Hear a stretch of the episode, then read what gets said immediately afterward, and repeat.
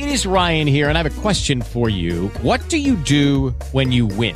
Like, are you a fist pumper? a woohooer, a hand clapper, a high fiver. I kind of like the high five, but if you want to hone in on those winning moves, check out Chumba Casino. At ChumbaCasino.com, choose from hundreds of social casino style games for your chance to redeem serious cash prizes. There are new game releases weekly, plus free daily bonuses. So don't wait. Start having the most fun ever at ChumbaCasino.com. No purchase necessary. BGW. Void were prohibited by law. See terms and conditions. 18 plus. With Lucky Land slots, you can get lucky just about anywhere. Dearly beloved, we are gathered here today to... Has anyone seen the bride and groom? Sorry, sorry, we're here. We were getting lucky in the limo and we lost track of time. No, Lucky Land Casino, with cash prizes that add up quicker than a guest registry. In that case, I pronounce you lucky. Play for free at LuckyLandSlots.com. Daily bonuses are waiting. No purchase necessary. Void where prohibited by law. 18 plus. Terms and conditions apply. See website for details. Esto es Oiga Vea Podcast. Oiga Vea Podcast. Mi nombre es Víctor Hugo León y aquí entre amigos, compañeros y colegas tertuliamos y debatimos sobre lo mejor del séptimo arte. Un podcast de Jambrina Cultural en alianza con Acracia Cortometraje. Hola, ¿qué tal? Bienvenidos. Esto es un nuevo episodio de Oiga Vea Podcast en esta segunda parte del año. Primera parte que estuvo dedicada especialmente a los premios Oscars 2022. Hablamos casi de la mayoría de películas nominadas, o por lo menos de las categorías principales. Y en esta segunda parte del año vamos a seguir con películas en tendencias, además de eh, retro reseñas, grandes clásicos de la historia del cine. Entonces, este primer episodio de esta segunda parte del año estará dedicado a una película de un director que es muy interesante, un director que se llama eh, Joaquín Trier, que tiene una trilogía eh, que eh, él mismo la denominó como la trilogía de Oslo. Y esta última película es de la que vamos a hablar, eh, más exactamente de La peor persona del mundo, título dado para los países de habla hispana. Y para eso pues convocamos a compañeros con los que me encanta hablar de cine, dos de ellos que nos acompañaron la, la temporada o esta primera parte del año y uno de ellos que vuelve. empezamos precisamente por esta persona, Juan José González. Juan, ¿cómo vas? Hola Vic, muy contento de estar nuevamente con ustedes aquí en Oiga Vea y más aún de poder volver a hablar de cine. Fue un largo tiempo en el que no he podido eh, compartir con muchas personas y hacer lo que más me gusta, que es hablar de cine, entonces estoy muy contento de estar con ustedes. Un saludo. Gracias Juan, también nos acompaña Sebastián Forero. Eh, Sebastián, ¿cómo vas? Hola Víctor y hola a todos a los, los, que nos escuchan en este momento. Hola Juanjo, Manu, muy contento de volver a grabar estos podcasts y bueno, también muy eh, sorprendido por la, por la película eh, La peor persona del mundo, que precisamente me la vi hace poco en, en, la Cinemateca La Tertulia, por recomendación de una amiga Valeria, amiga de, de todos nosotros y bueno, ansioso por hablar de esta peli. También voy a saludar a Manuelita Rosero, que también nos acompañó en esta primera parte del año dedicada a los premios Oscars. Manu, ¿cómo vas? Eh, hola Vic y hola muchachos, Juan y Fore. Muy bien, así como todos, muy feliz de primero volver a hablar de cine y que sea de esta película tan increíble de un director que cuando vi Oslo, 31 de agosto, su anterior película, quedé completamente enamorada. También como dice Fore, Vale me recomendó esta nueva película y sabía que la iba a amar y perfectamente me conoce porque la amé, entonces le mando un saludito y te amo, Vale. Gracias por recomendármela. Y también un saludo a propósito de saludos a Juliet Sicua, que también nos va a estar acompañando en esta segunda parte del año. Hoy no nos puede acompañar desde Bogotá. Entonces, un saludo para ella que seguramente va a estar escuchando este episodio y ella también se pudo ver esta película, pero pues no nos pudo acompañar el día de hoy. Esta película, como bien mencioné, hace parte de una trilogía, la primera Reprise del 2006, la segunda Oslo 31 de agosto del 2011 y esta La peor persona del mundo película que estuvo en, en, Cannes, ganó el premio justamente como mejor actriz, esta protagonista. Eh, además, estuvo en los premios Oscar nominada en mejor guion original y mejor película extranjera. Esta película, esta categoría la ganó Drive My Car y es raro que hubiese estado nominada como mejor guion original, pero bueno, allí estuvo. Creo que también pudo estar nominada como mejor actriz pero pues ya sabemos cómo se manejan los Oscar, el lobby y todo esto. pero creo que igual son eh, un merecido reconocimiento para esta gran película. Pero antes de comenzar, una pequeña sinopsis, si alguien la tiene por ahí a la mano. Mm, digamos que esta película no tiene una estructura clásica, eso es lo más evidente, y se sigue sobre todo a, una, a su protagonista Julie, una mujer que empieza en sus 20 en la película. Vamos viendo toda su evolución y cómo ella va definiéndose a través del amor, a través de su carrera y finalmente quiere, yo creo que por más eh, que cualquier otra cosa, quiere encontrarse a ella misma. Julie lurte på når livet egentlig skulle begynne. Oslo var med ett en helt annen by.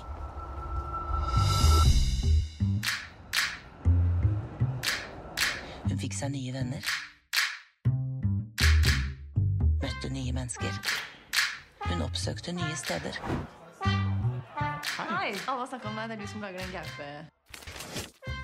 Anteriormente mencioné que la protagonista Renate Reinsbe, no sé si se pronuncia bien la verdad, pero fue la ganadora en Cannes como mejor actriz, además de eh, Anders Danielsen Lee, que eh, pues como dato ahí para las personas que de pronto no se han visto la trilogía completa, este actor es protagonista en la trilogía, en las tres películas de esta denominada trilogía de Oslo. Y bueno muchachos, para comenzar yo les quiero preguntar, eh, bueno, en lo personal yo me sentí muy identificado con la protagonista, con la historia, eh, no sé si es por la edad, creo que yo tengo una edad más o menos parecida a la protagonista, aparte, digamos que con la diferencia pues de que ella es mujer, yo soy hombre, pero digamos que eh, me sentí muy identificado en muchas cosas de este personaje. No sé ustedes cómo se sintieron viendo esta película, qué sensaciones le generó antes de entrar, digamos, a desglosar en lo que tiene que ver con, con la narrativa, con el guion, con los personajes. ¿Cómo se sintieron viendo esta película? No, pues iba a decir que al principio es como mero, mero estilo cineasta colombiano cuando decide estudiar cine, porque también ella decide cambiarse de carrera iniciando la película. Entonces es como que toda la familia y todas las personas que son sus amigos o sus cercanos es como, uy, ¿por qué vas a estudiar fotografía? Uy. Entonces como una vez pudo haberse sentido así también aludido y bueno, me pareció chistoso esa, esa primera parte, pero siento que también es más allá de esa parte, de, en general de toda la peli, como esa frustración de no saber a veces qué hacer con su propia vida, creo que todos nos, sentimos identificados con ella. Yo, no sé, con, con, esta película me pasó algo que también supongo que tiene que ver con la edad. Seguramente nosotros que estamos como en rangos de edad parecidos, nos va a llegar mucho más esta película porque trata sobre conflictos de una etapa del crecimiento, creo yo, que seguramente todos hemos vivido. Entonces, a medida que avanzaba, y conocía un poco más al personaje principal, sentía como el mismo miedo o la misma pena que he sentido yo mismo cuando me voy conociendo a mí mismo y mis propios como demonios internos en las relaciones sociales, en las relaciones de pareja, y que me muestren de una manera como tan sincera, tan honesta, esos demonios en otra persona independientemente si es de Oslo de donde sea, creo que es lo más genuino y lo más interesante de, de esta trilogía en general, porque va, va, es una trilogía que más allá de que todo sucede en Oslo, va siempre apelando como a la humanidad de los personajes. Entonces, creo que eso es lo que más me gusta del director. Eh, sí, la verdad, yo también me sentí demasiado identificada con la protagonista y me sentí muy feliz porque al ver Oslo, 31 de agosto, yo aprecié mucho la simplicidad y la modestia sobre todo con que fue grabada, con que fue narrada por especialmente la historia de un hombre que es en, en Oslo, un drogadicto, y en, en esta, en la peor persona del mundo, una mujer que no comparte esa misma afección, pero sí tiene demasiada indecisión en su mente, demasiadas posibilidades, ve en un momento la vida por delante, luego ve la vida como le pasa y está inconforme, trata de definirse a través del amor, trata de hacer de las relaciones su eje central para ella sentirse conectada a ella misma y luego se da cuenta que esa no es la respuesta absoluta. tiene como tantas variantes esta película y recalco mucho la palabra modestia porque es algo que yo desde que vi la anterior película Oslo aprecié mucho en este director y sobre todo esa objetividad subjetiva, pues, digámosle así, ¿y a qué me refiero? Él plantea una situación de una forma tan natural y poco pretenciosa que tú no estás sintiendo que él está imponiéndote su perspectiva frente a la situación, simplemente la muestra como diciéndote esto es algo que pasó y así se ve. No tienes que sentirte de ninguna manera sobre eso a través de lo que yo diga, sino a través de cómo te hace sentir a ti. E-, es muy cierto lo que dices, porque pasa que muchas de las cosas que hace Julie o las decisiones que toma probablemente no están bien vistas culturalmente.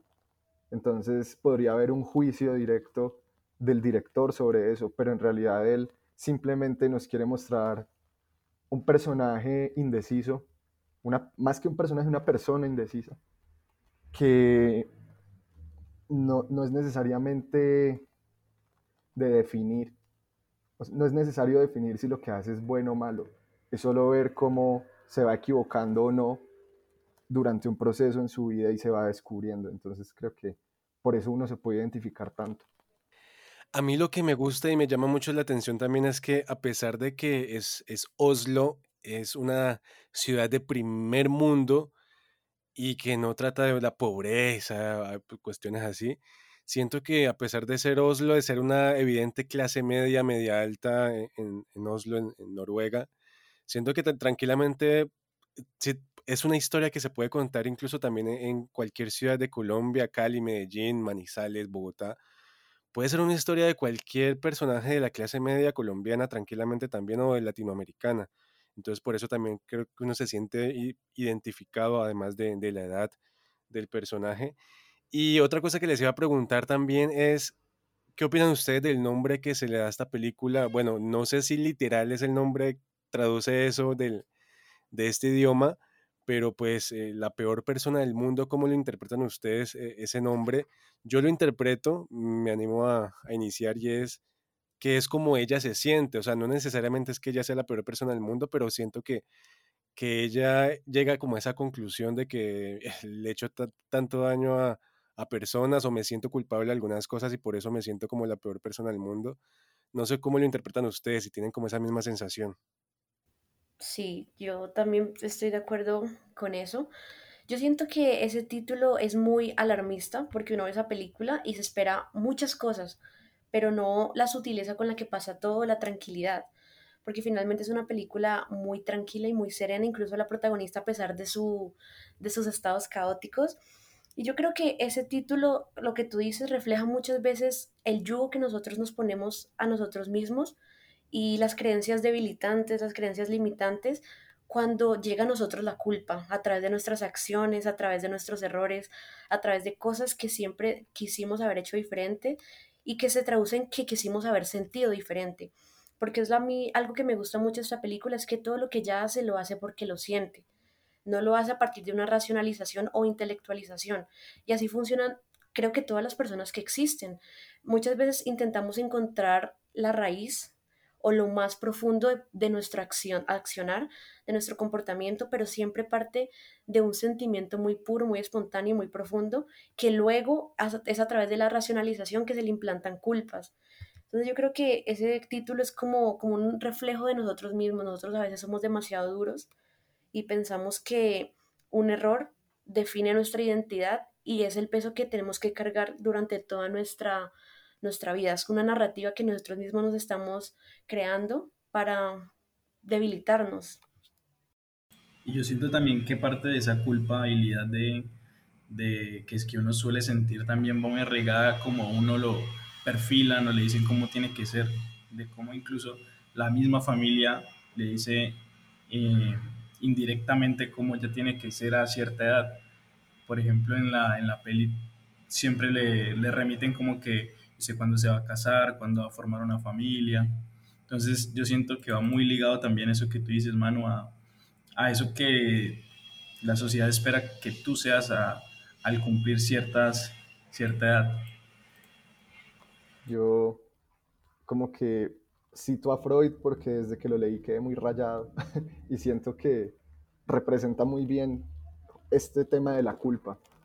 Pues, según Freud, la culpa se puede causar incluso, obviamente, por hacer cosas que socialmente no están aceptadas, por seguir esos impulsos que, que tenemos todos, pero que a veces preferimos reprimir.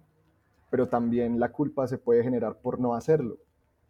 El hecho de vivir siempre como la sociedad te dice que debes vivir, sin darle un poco de rienda suelta a esos demonios interiores. Entonces, ella siente culpa tanto por lo que hace, por hacerle daño a la gente, como también por reprimirse. Entonces, durante toda la película, un poco de spoiler, pero por ejemplo, ella intenta ser una persona como la sociedad le diría que fuera. Eh, va a esta reunión familiar en la que no se siente muy cómoda, intenta hacer cosas digamos, como, como la mujer que debería ser socialmente. Pero eso le genera culpa porque esa no es la persona que ella está descubriendo y que quiere ser. Y luego cuando, cuando va a una fiesta, conoce a un extraño, digamos que es un poco infiel. De hecho, hay una, todo un, un tema ahí que se empieza a desarrollar como una dualidad de lo que es infiel y lo que no es ser infiel. Todo eso también le genera mucha culpa. Y sí, concuerdo mucho con ustedes de que este, es, aunque la palabra es alarmista, digamos la frase, la peor persona del mundo es realmente como ella se siente como muchos de nosotros nos sentimos a veces. Entonces, siento que es como el, el juego del director, es como jugar con cómo nos sentimos como humanos y también verlo como sin tanto odio. Sí, y sobre todo que el director escoge eh, protagonistas que a la vista de la sociedad son muy sensibles, porque no lo escoge a una persona que tiene una adicción a las drogas, una persona que cuando uno se entera de su condición, siempre, así sea de forma mental y no se exprese, uno tiende a estigmatizar esa condición, uno tiende a rechazar, uno tiende a asociar esa ese comportamiento y esas elecciones a una persona no digna, a una persona que no merece, a una persona que no es, a una persona que no tiene esperanza o capacidad para mejorar. Y la peor persona del mundo no es a esa misma, eh, de pronto, gravedad lo que plantea la condición, porque no es, no es lo mismo una drogadicción, por ejemplo, que un dilema existencial, pero solo porque difieran en lo que hacen sentir, no significa que quien está atravesando lo que Julie está atravesando, que es una crisis existencial, no pueda tener esa misma necesidad de, compasión. Y a mí me gusta mucho el cine de, del de este director porque él funciona como un canal de compasión para que nosotros mismos nos veamos reflejados en sus personajes y digamos y pensemos sobre todo que nuestras acciones no nos definen y no nos limitan, Simplemente son para autoconocernos, para que introspectemos, bueno, para que hagamos una, introspección, pero no deberían limitarnos, no deberían crear una narrativa distinta a la, a la de la compasión. Y eso me gusta mucho. No, y me gusta mucho también que eh, la protagonista no es la misma cuando empieza la película que cuando termina. Creo que hay un cambio muy drástico, no sé si radical, pero sí un cambio evidente. Pero también les iba a preguntar algo y es la decisión que toma el director de dividir la película en, en 12 capítulos, una introducción y un epílogo. No sé ustedes cómo les pareció esta decisión que toma el director, si esto funciona, si no funciona, si les pareció extraño, ¿qué opinan de eso? Sebastián. Pues mira que a mí personalmente me parece muy acertado porque por ejemplo, hablando de ese capítulo, de esa sección en la que eh, dice Juanjo la que nombra de la infidelidad. O sea, esa parte, uno, lo que es que el director siempre juega como con la expectativa que uno tiene de ciertas, por, por el simple nombre de, de, ya mismo de la película, como lo, lo, lo dijimos antes, ahora este, por ejemplo, el de adulterio o infidelidad, no me acuerdo cómo es que se llama, pero uno siente, uno espera que ahí en ese, en ese, en ese, en ese capítulo sucedan muchas cosas que, mm, bueno, ahí haciendo un poquito de spoiler, que uno dice, no, marica, ya le va a montar los cachos al, al novio, pero cuando uno ve cómo se desenvuelven todas esas, esas situaciones con esa persona que conoce en la fiesta, es como, uff, o sea, no sé, pero si no existiera ese, ese, esa antelación de ese título, creo que las acciones que desenvuelven en, ese, en esos capítulos no tuvieran la misma fuerza. Es como si fuera una antítesis de la misma, del mismo capítulo, el nombre. Entonces, ahí, no, digamos, esa regla no se cumple con todos los capítulos, pero por lo menos siento que en ese capítulo hace mucho, mucho hincapié en, en, que precisamente suceda todo lo contrario. Entonces, eso a mí personalmente me parece que narrativamente es como muy rico. Sí, Fore, yo, yo concuerdo con vos porque cuando empezó la película, y normalmente me pasa cuando veo que una película está dividida por capítulos, siento que va a tener una estructura muy clásica, que incluso pues los que conocemos un poco de guion, eh, siento que cada capítulo es como un punto de giro, como si me estuvieran contando todo mucho más fácil. No siempre es así, pero tuve como la impresión de que podía ser así cuando al principio de la película me dijeron va a estar dividida en 12 capítulos, un epílogo y, y no recuerdo qué más. pero justo siento que, y me sorprendió muy gratamente, que los capítulos no están pensados para para narrar una historia lineal, sino para mostrar diferentes aspectos de la globalidad que conforma una persona. Evidentemente en medio de esos capítulos tiene que haber una estructura para que la historia funcione, porque si sin que hubiéramos visto una cosa, no, tal vez ella no se habría desarrollado tanto para llegar a la otra, pero esa estructura no se siente tanto, y por eso concuerdo con Manu que al principio dijo que esta no tiene una estructura clásica. Entonces, para mí los capítulos fueron muy acertados. Primero porque jugaron conmigo como espectador, porque no fueron lo que esperaba. Y segundo porque muchas veces sí pasa esto que menciona Fore de la antítesis, de que el capítulo no te está diciendo aquí va a pasar esto. Te pone un tema y según lo que pasa uno puede hacer su propia reflexión de cómo desarrolló ese tema el director y el personaje. Entonces, fue una idea muy interesante, muy novedosa. Sí, yo también estoy de acuerdo con la elección de los capítulos. Es muy anticlimático esa decisión porque justamente sentan un precedente de qué va a venir y qué debo esperar para luego revertir las expectativas que uno tiene. Y que hace esas expectativas, de pronto las acalla un poco y nos hace pensar en que no necesariamente los capítulos, la, división de capítulos dentro del cine, deben ser sensacionalistas, pueden ser simples y pueden aludir mucho a cómo nosotros mismos pensamos en nuestra vida. Yo creo que cuando hacemos una retrospectiva de lo que hemos vivido, muchas veces está clasificado en las cosas, siempre está la infancia, la adolescencia, la adultez, mi época de universidad. Si tuviste una época ya mucho más específica que te marcó, tú siempre te eh, refieres a esos momentos a través de esa categorización, a través de esa, esa terminología, porque te ayuda a entender mejor por qué está detrás de esas elecciones que tomaste. Y eso me, me, me, gusta mucho los capítulos. Son capítulos que si bien no, no son tarantinescos, por ejemplo, no son tampoco eh, de Scorsese, que son mucho más atrevidos, mucho más clásicos, mucho más grandes y que realmente sí sentan una muy clara estructura narrativa, sino que son capítulos muy ligeros y son muy mm, aleatorios en ciertas cosas, porque algunos tienen retrospectivas, algunos tienen elipsis, y eh, algunos duran menos de 10 minutos. Y creo que eso está muy bien. A mí me gusta mucho el cine, por ejemplo, de este director, de directores como Jim Jarmusch, porque ellos le hacen frente a lo que el público debe esperar, a lo que normalmente domina las carteleras, que es esta, ese constante movimiento, esa constante expectativa de más, de grande, de ruido, de planos, de acción. No, me gustan las películas que están más conectadas a cómo es realmente la vida y creo que esa reversión en los capítulos nos, nos hace dar cuenta de esto. Y ahora que, que, ahora que Manu dice lo de los diferentes tipos de, de capítulos nombrando a, a, Tarantino, a Scorsese. Incluso también me acuerdo de Moonlight, que también está dividido por capítulos y ahí está más bien enfatizado en como en momentos de la vida del, del, protagonista.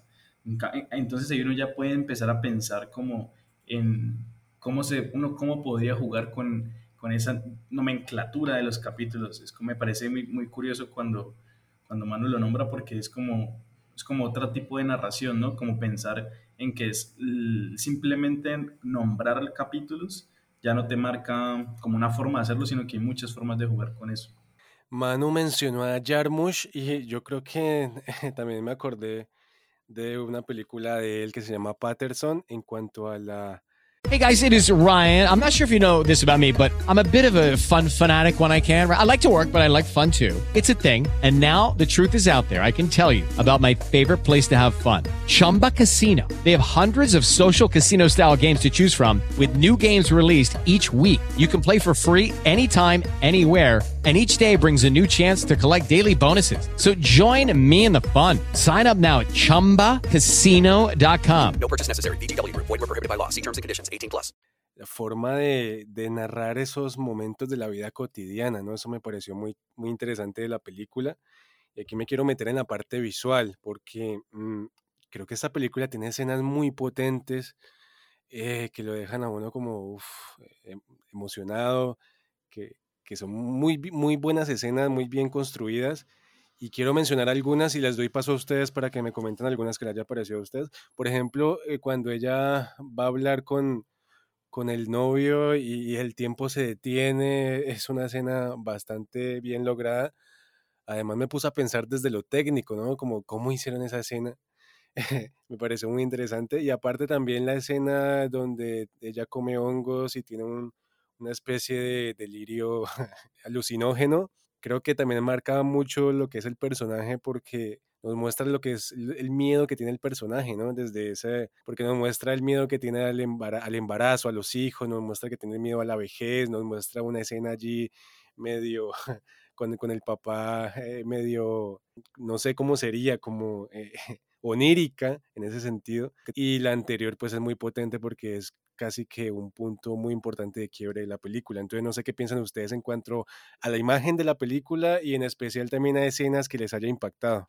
No, pues sí, concuerdo mucho ahí con, o sea, esas escenas son bastante impactantes visualmente y de cierta forma te sacan, o más bien te ponen como una alerta. Recuerdo mucho, por ejemplo, en películas como El Ciudadano Kane, que, que pone un gallo a cantar en medio de la película después de hora y media de, de de, de recibir, recibir, recibir información. Siento que esta, estas escenas sirven para eso, como para despertar al espectador de cierta forma, porque es como sacan de, de, de la narrativa normal que te están contando como cotidiana, eh, en medio de las singularidades que tiene la cotidianidad de la protagonista. Entonces es como, es algo totalmente, como lo decían, onírico, totalmente contrario a, a cómo plantean las escenas. Mm, y uf, en cuanto a lo técnico, yo no sé cómo habrán hecho eso. Habrá que entrevistar al director de foto a ver cómo, cómo se cranearon que todo el mundo esté quieto. Yo creería que, que es como una combinación en, entre las dos, ¿no? Como composición ahí 3D y, y, que, y alguna gente quieta, porque incluso hay una parte en la que ella los mueve y todo. Eso es muy chévere esa parte. Me pareció muy bonito. Y la de los hongos le metieron mero, mero estilo que lleva la música. Sí, me acordé, justamente me acordé también de la escena alucinógena que iba la música. Uy, primero uno, uno por dónde puede ver que iba la música. Ah, no, eso es un completo misterio, creo que. Toca, toca entrevistar a Carlos Moreno y preguntarle a Carlos Moreno, creo que Carlos Moreno no quiere saber mucho de esa película. Exacto. Él lo mandó a quemar. Creo que por ahí va la cosa, pero no sé. Bueno, bueno, no, y ya pues en, en el tema, a mí algo que me gusta mucho de la fotografía es que es muy uniforme y a pesar de la versatilidad en cuando necesita desviarse a veces de, de la uniformidad, de lo convencional o de lo realista, más sigue manteniendo la línea estética, la línea visual que ella plantea. Por ejemplo, esa escena que ustedes están comentando de, de cuando ella va a encontrarse con el Ekbind y todas las personas están paradas, pero eso se ve completamente natural algo que no necesita un cambio de luz o una angulación o un movimiento de la cámara distinto para transmitir lo que sabemos que está sucediendo. Se mantiene el mismo estilo, solo que se plantea una situación diferente, como si fuera un surrealismo convencional, un surrealismo que no es muy formal, sino que raya mucho más en lo conceptual, igual que la escena de los hongos. También es una escena en donde hay mucho onirismo, pero mantiene esa línea, esa línea realista que nos hace creer que esto es una situación completamente posible y que no solo está pasando ni siquiera en la psiquis de, de Julie, porque ella lo cree tan real que para ella construye su realidad. Y para mí esto me parece muy importante. Sí, a mí me encantó la escena de los hongos también. Creo que es una muy buena representación de, ese estado psicodélico. Eh, yo siempre busco las pelis que representen bien estos estados psicodélicos porque no todas lo hacen bien y sobre todo no todas retratan lo que puede ser el inicio de un mal viaje. Y me encanta que se haya hecho la investigación, si es de experiencias propias, cualquier cosa que sea, pero que también se quiten estos temas tabúes de que si consumes drogas o alucinógenos o psicodélicos, siempre va a pasar también justamente lo más sensacionalista alrededor que se espera. A veces son una confrontación con tus propios demonios y una exploración y una aceptación. Sí, total. Siento que el director tiene una maestría en hacer uso de los recursos cinematográficos que necesita sin caer en el efectismo porque, pues sí, hemos dicho varias veces que es una película modesta, pero yo digo que esa modestia tiene que ver es como con que no necesita hablar de ficciones, ciencias ficciones, cosas de otro mundo para representar la humanidad que quiere representar, pero tampoco deja a un lado los recursos cinematográficos de los que puede hacer uso. Entonces es como un buen punto medio, creo yo y completamente de acuerdo con el tema de los tabúes. Incluso creo que hay varias cosas durante la película que se tocan con tanta sencillez, con tanta simpleza, que esa es la forma de romper tabúes. Eh, hubo una escena que me, me sorprendió, pero gratamente, y, yo la interpreté como un aborto, pero incluso es algo tan que se toca tan poco que no, es importante, no es lo suficientemente importante para el director, supongo, como para desarrollarlo más como el tabú que es, sino que simplemente hace parte de, de lo que le está pasando a ella. Entonces, e, eso me gustó mucho. ¿Ustedes qué pensaron de esa escena? ¿Es la escena de la ducha? ¿Una de las finales? Sí. Pues yo la Mm. interpreté así como un aborto, realmente no sé. Sí, pues yo también porque es que ya nos habían mostrado que la prueba de embarazo había dado positivo. No sé si habrá sido un falso positivo o si habrá sido realmente un aborto, porque creo que ella ya había asumido que estaba embarazada y había pasado bastante tiempo después de haber confirmado eso.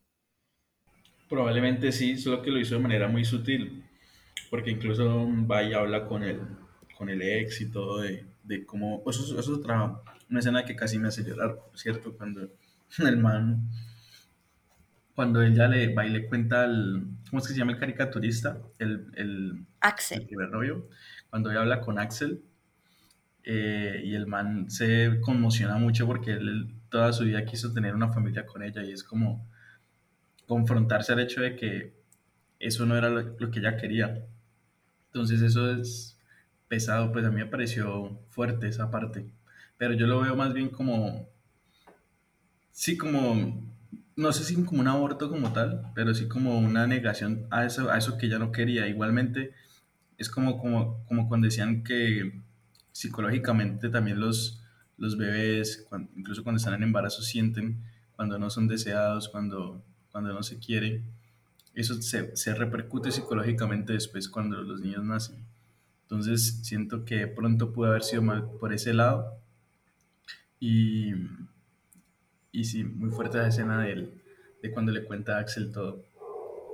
Sí, vean que de hecho yo nunca lo, lo pensé como si fuera un aborto inducido, como si ella lo hubiera buscado, sino que aunque puede sonar mal en lo que culturalmente está visto, es la forma también del director o del guion de darle un poco de gusto a ese personaje. De, de alguna forma, ella no iba a ser feliz teniendo hijos, o bueno, no lo sabemos, eso era, no era lo que ella quería y lo demostró durante la película.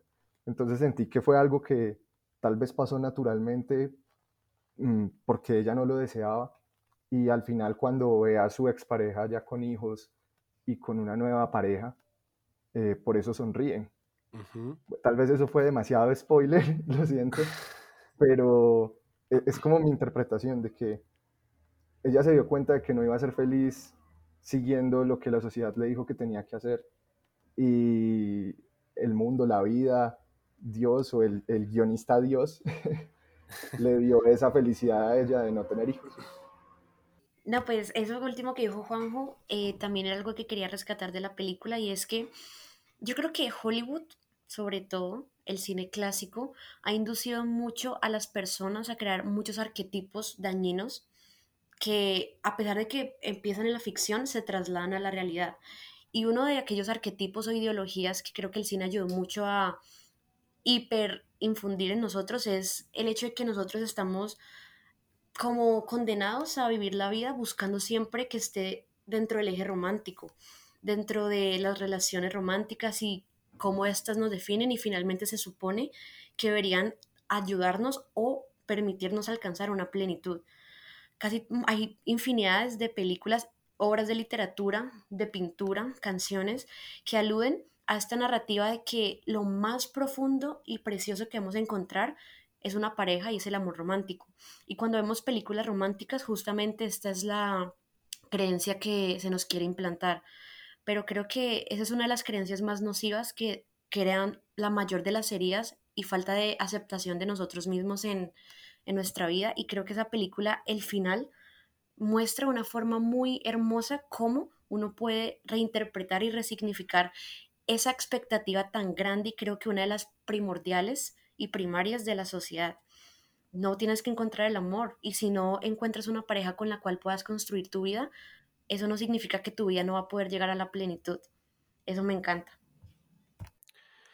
Esta película yo creo que da para hablar de muchas cosas, pero para no hacerlo tan largo, quisiera finalizar este podcast eh, hablando de un de un personaje, pues que por ahí Sebastián ya medio lo tocó, y es el de Axel, eh, que es un personaje que al principio vemos como muy secundario, como que, como que no pasa mucho con él, o sí pasan cosas, pero, pero es más como que está en un segundo plano, incluso a veces parece que, en el guion parece que se intentaran como burlar de él un poco, como caricaturizarlo un poco, pero después vemos la fuerza que toma este personaje y lo importante que se vuelve en la historia. Y yo incluso lo conecto con toda la trilogía porque en la primera película, Reprised, pues vemos este mismo acto, a pesar de que los tres son personajes diferentes dentro de la ficción, pero eh, vemos en esta primera película un personaje, eh, a este actor, lo vemos muy joven, digamos que más o menos de entre los 20 y los 25 años. En esta película de Oslo, 31 de agosto, ya está como entre los 30 y los 35. Y ya en esta está como entre los 40, 45, 50. Y es como ya el declive del personaje, e incluso con todo lo que es la enfermedad y esto. Pero a pesar de que no son el mismo personaje, creo que también es como lleva como una curva y se conectan entre sí. No sé que ustedes, a modo de finalizar este podcast con este personaje de Axel, interpretado muy bien, como ya decía, por, eh, se me escapó aquí el nombre, Anders Danielsen Lee. Eh, no sé qué opinan de él. Pues yo por ahí estuve viendo que mm, este personaje, el personaje de Axel, estaba basado como en un caricaturista que le gustaba mucho al director, que hay un documental incluso de, del caricaturista que se llama Crumb, eh, dirigido por Terry, no sé cómo se pronuncia esta vuelta, dice Terry Zwigoff, pero es, es, estadounidense de 1994. Entonces sería como pillar también como, como de pronto esta obra dejó influir en, en, en el director para, para, abordar este personaje. El caricaturista se llama Robert Crumb. De pronto para el que quiera ahondar un poco más en, en este personaje, y yo siento que también hay una cuestión ahí que también el director quería como, no sé si eh, irónicamente caricaturizar también, como con estos tal vez tipos conservadores que, que, tal, que tienen como algunos pensamientos machistas, incluso eh, racistas, xenófobos, que también se pueden mostrar de pronto en sus, en sus caricaturas, por ejemplo, cuando se agarran, hay una escena muy particular cuando se agarra en, en vivo en televisión con, con, esta, con esta entrevistadora que le, que le reclama que por qué sus caricaturas son así, que no sé qué. Entonces es como esa misma exaltación del man, pero no, es que yo, el arte debe ser libre. Bueno, hay una discusión ahí también en toda esa parte, ¿no? Que ambos, de alguna forma ambas partes tienen cierta razón, pero yo siento que también era para mí como tener un poco esa, como esa discusión un poco. No sé qué piensan ustedes. Es que no quiero que me funen. ah, dígalo, dígalo. No, no. Dígalo.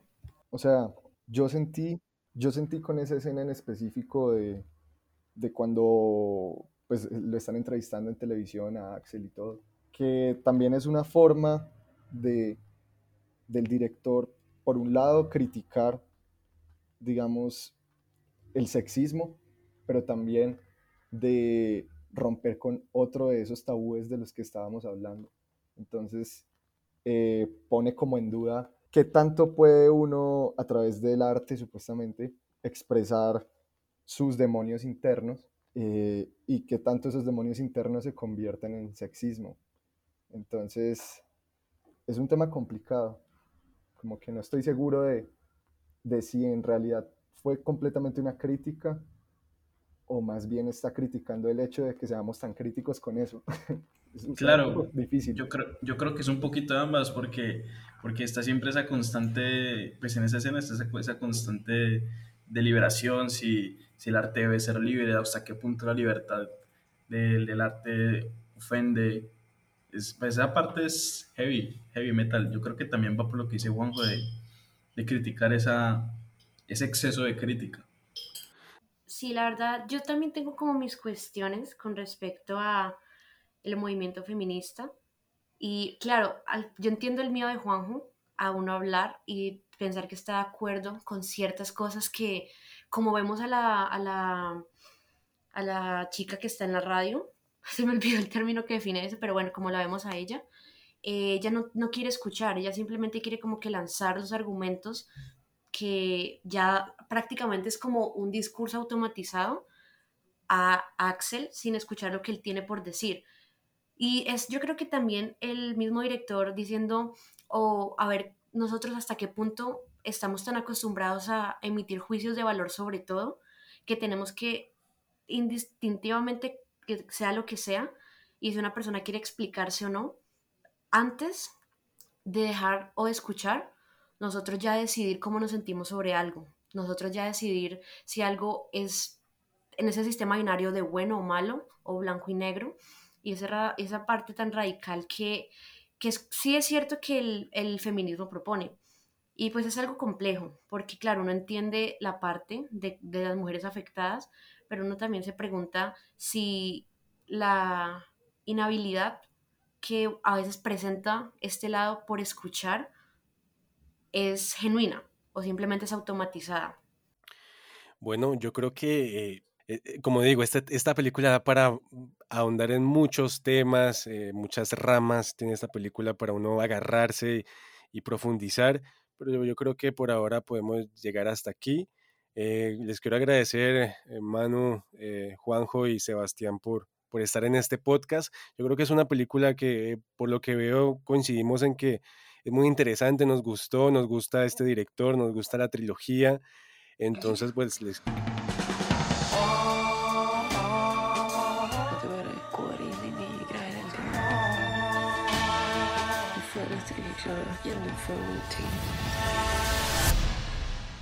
Ja, jeg elsker deg. Men jeg elsker deg ikke. Quiero agradecer por estar en este episodio de Oiga Vea hablando sobre la peor persona del mundo y los quiero despedir. Bueno, no sé si con una conclusión alguien quisiera eh, dejar alguna frase. Pues de pronto como manera de reflexión, la película nos dice que somos siempre, siempre seres cambiantes, que no tenemos por qué regirnos por, por lo que nos dicen de cómo deberíamos ser y esa constante autocrítica, ese constante descubrimiento de nosotros mismos es fundamental. Me parece que Yo me quedo con eso de la peli. Gracias, Sebas, por acompañarnos. También, Manu. Simplemente de esta película, de este tipo de cine, la conclusión que tengo es que me alegra mucho que estas películas estén viendo la luz, que la gente se esté sintiendo tan identificada, que estemos abriendo, que nos estemos abriendo, perdón, a otra forma de ver el cine y de conectarnos, porque no sé, es muy, es muy maravilloso el ver el cine que representa personajes como nosotros, no una gran idealización de personajes que terminan siendo como los, el total opuesto, que si a veces es necesario también para el entretenimiento, que sea lo único que domine, también puede ser frustrante y agotador.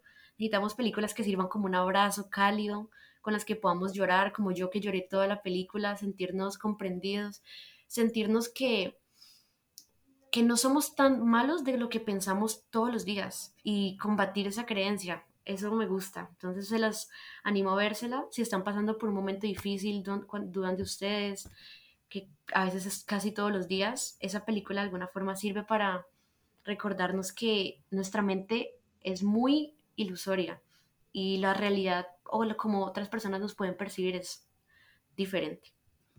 Y nosotros mismos podemos llegar a percibirnos así, con compasión, con luz, no siempre exigiéndonos más. Gracias, Manu, por acompañarnos. Y también Juan, eh, Juanjo González. Juan, eh, también una conclusión y gracias por acompañarnos. Gracias, Vic. No, me, parecieron muy bellas las palabras de Manu y justo lo que quiero decir va por ahí.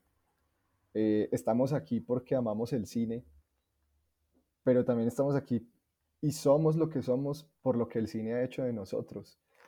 No podemos ignorar que pues el cine ya tiene más de 100 años y crecimos con él y para bien o para mal el cine se ha vuelto muy estereotípico y los hay más personajes que personas. No digo que esté mal, pero no podemos creer que la vida funciona así, que los humanos somos de esa forma. Entonces también celebro mucho el hecho de que haya películas como esta, en la que podamos ver más personas que personajes, en la que podamos ver aristas de lo que es ser humano, sin necesidad de, de, poner un ojo de crítica sobre ello desde el lado del director. Entonces, pues mi invitación es a que a que sigamos haciendo arte así, a que, a que el arte siga siendo cada vez más humano y menos mm, estereotípico. Y pues que nos sigan escuchando aquí en Oiga Vea que vienen nuevos episodios hablando de otras películas que están en tendencia y nuevos temas muy interesantes. Gracias, Juan. Eh, bueno, esto fue todo por hoy. Yo también quiero hacer una pequeña reflexión y es que en estos días vi un tweet que se viralizó en, en Facebook eh, o por supuesto en Twitter, de donde viene esta, esta pantallazo o esta frase, y es que alguien decía que, que por favor dejaran de hacer series sobre adolescentes, que necesitaban películas sobre treintañeros, que no sé qué, buscando pareja y apartamentos y crisis de nervios. Y entonces yo más bien la invitación que les hago es a que si lo que quieren es eso, pues que dejen de ver series de Netflix, que justamente el foco está en, en los adolescentes, y más bien descubran o redescubran este tipo de cine como la peor persona del mundo, porque el séptimo arte tiene justamente esto, tiene películas de todos los temas, para todas las edades, y pues esta me parece un buen ejemplo de que sí hay buenas películas para treintañeros, o por lo menos para personas de entre los 25 y los 35 años, o bueno, para extenderlo un poco más de los 20 a los 40 años, yo creo que una persona se puede sentir muy identificada con esta película. Entonces, esto fue todo por hoy en Oiga Vea Podcast. Los invitamos a que nos den seguir en las distintas plataformas, Apple Podcasts, Google Podcasts, Spotify, y bueno, esté pendiente allí para que eh, sigan nuestro contenido y para que si pueden darle la campanita para que eh, reciban las notificaciones cada vez que en Oiga Vea publiquemos un nuevo episodio. Esto fue todo por hoy y nos escuchamos pronto.